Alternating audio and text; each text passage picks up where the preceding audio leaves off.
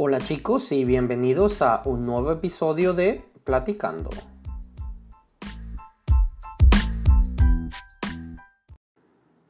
Hola chicos, hola Chayo, ¿cómo estás? Hola a todos, yo me encuentro muy bien y muy contenta porque ya viene el calorcito. Bueno, ese eres tú, que te encanta el calor. Yo estaba bien con el clima fresco, pero entre gustos no hay disgustos. Eso Tú sí. lo has dicho. Yo soy muy buena en clima caliente, pero tú siendo de las montañas, te gusta más el frío. Pero bueno, empecemos. ¿De qué dicho nos hablarás hoy? Muy buena pregunta. Eh, tomar el toro por los cuernos. Interesante, me gusta ese dicho. Sí, de hecho, este es un dicho que tiene mucho sentido y tiene una relación directa con la corrida de toros, que fue y desafortunadamente aún se practica en algunas regiones de España y Latinoamérica. Sí, qué triste, la verdad. A mí no me gusta ver eso. Sí, a mí tampoco. Pero, sí, entonces en una corrida de toros, el torero se llega a caer en el suelo delante de un toro. El torero va a verse ante una situación complicada y tendrá que enfrentarse con valentía al toro e intentar coger o agarrar o tomar al toro por los cuernos para evitar ser corneado y evitar alguna herida o accidente. Y de ahí viene esta expresión, que poco a poco se ha ido usando más en el día de hoy.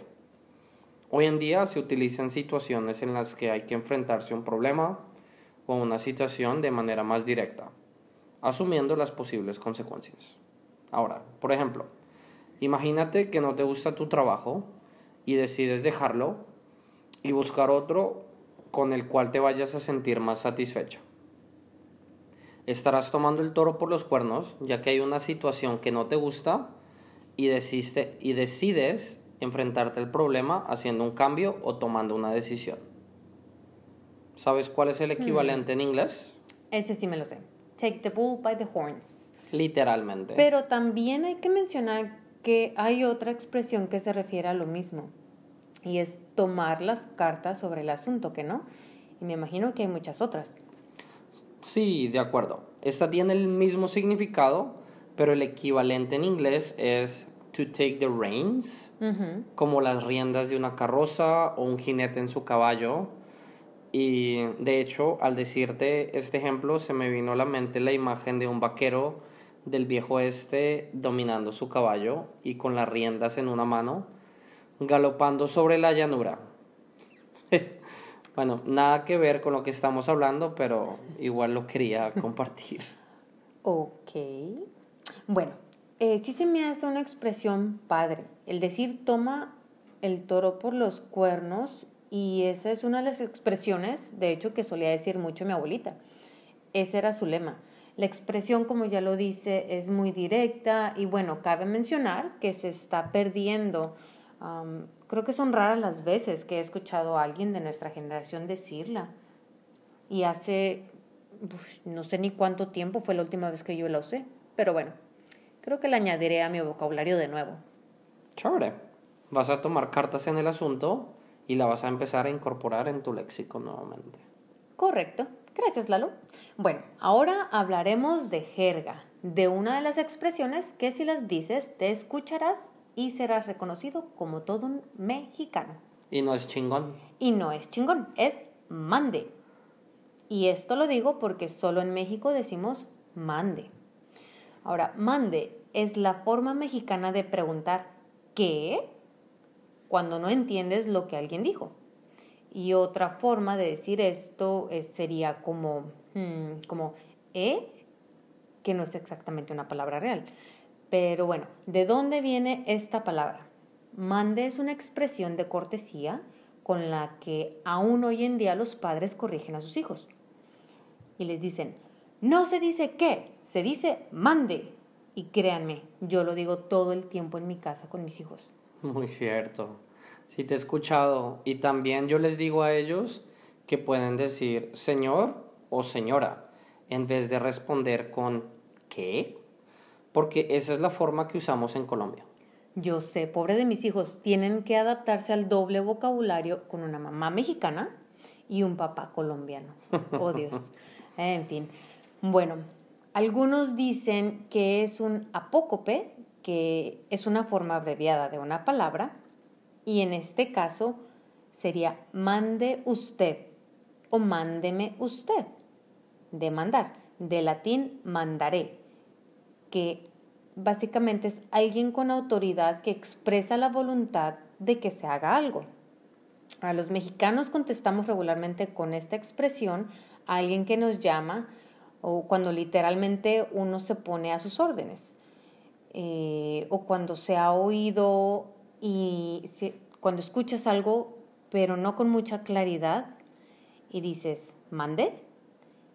ahora el equivalente sería como decir, dígame o dime. Pero bueno, creo que el mande es más coloquial y lo usamos, creo que todo el mundo. Más a menudo también. Lo escucho más el mande que el, el dígame o el dime. Sí, y no depende de las edades, lo puedes escuchar de los niños hasta en los adultos. Bueno, y quienes fueron educados bajo la educación tradicional del siglo XX, o sea, nosotros recordarán que los niños contestaban al llamado de un adulto diciendo que eran considerados maleducados o irrespetuosos, imagínense. Hoy en día es lo mismo con mis hijos.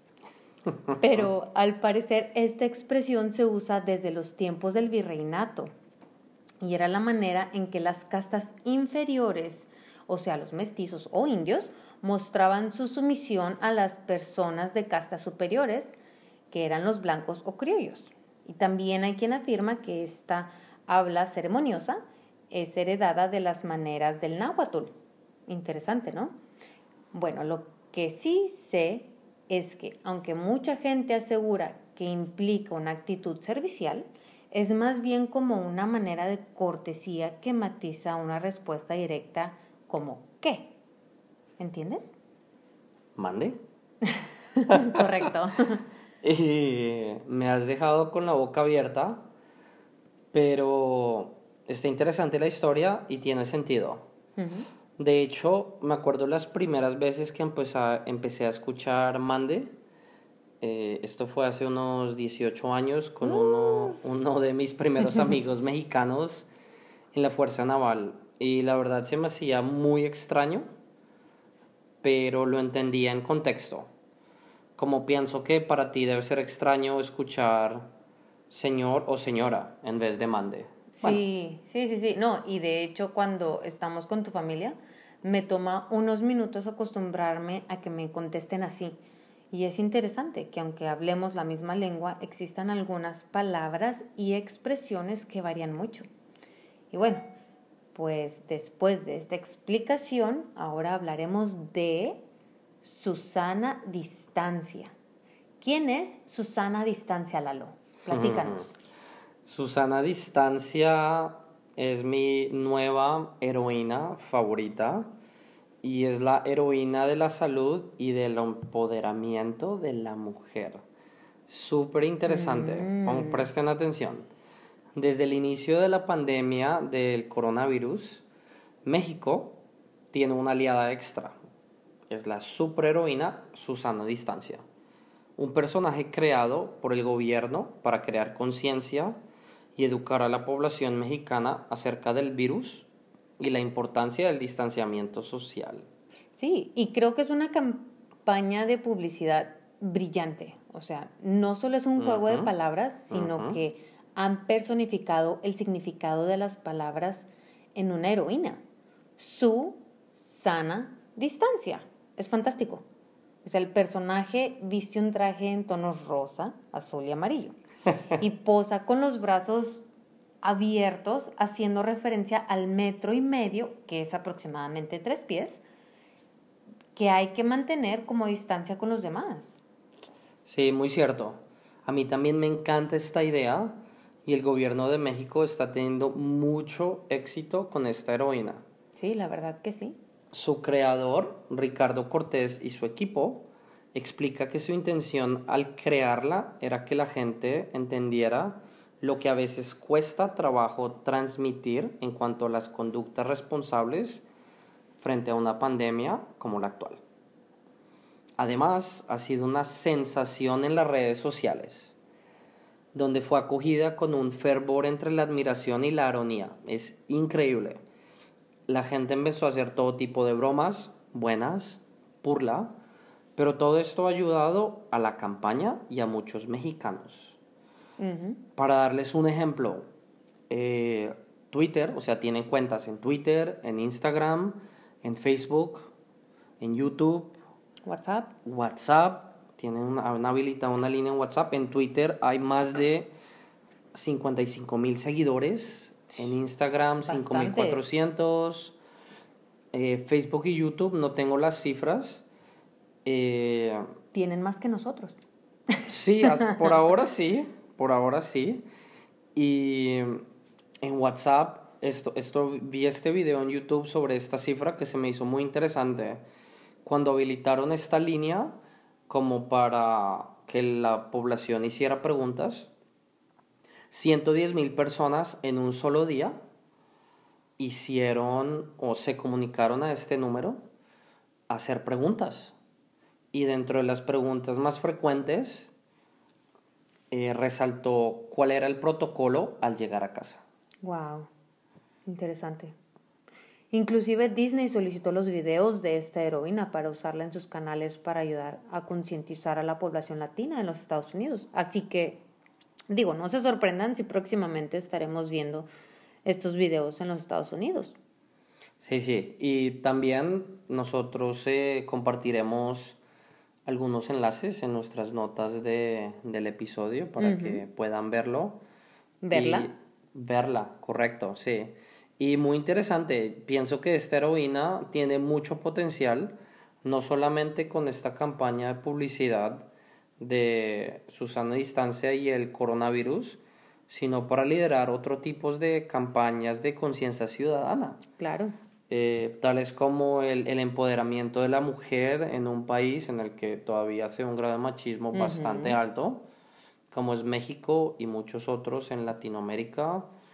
Eh, durante la temporada invernal, donde se agudizan las enfermedades respiratorias, violencia de género, alimentación, obesidad y sobrepeso, entre otras. Pienso que Susana Distancia ha llegado para quedarse. Esperemos que sea así. Yo por mi parte, hoy empecé a ver un par de videos de Susana a distancia con mis hijos. Y me ayuda, realmente me va a explicarles la situación tan atípica que estamos viviendo hoy en día. Y bueno, de hecho, ahora jugamos, hoy jugamos a que yo era Susana a distancia, mientras que ellos eran Batman y Spider-Man. Imagínate, o sea, estamos en otro nivel. Y nos divertimos y ellos así aprenden. Es, es muy interesante. Sí, muy poderoso el, el mensaje que puede llegar a tener esta heroína. Entonces, estos eran los gritos que yo he escuchado esta tarde. Sí. Qué bueno, eh, nuevamente una idea brillante y muy útil. Sí, la verdad que sí. Pues nada, chicos, eh, es lo que tenemos para compartir con ustedes el día de hoy.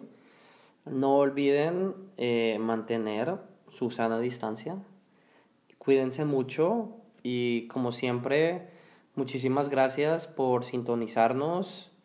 Eh, si tienen preguntas de gramática o sugerencias de un tema, pueden hacerlo dejándonos un mensaje en nuestra página www.anchor.fm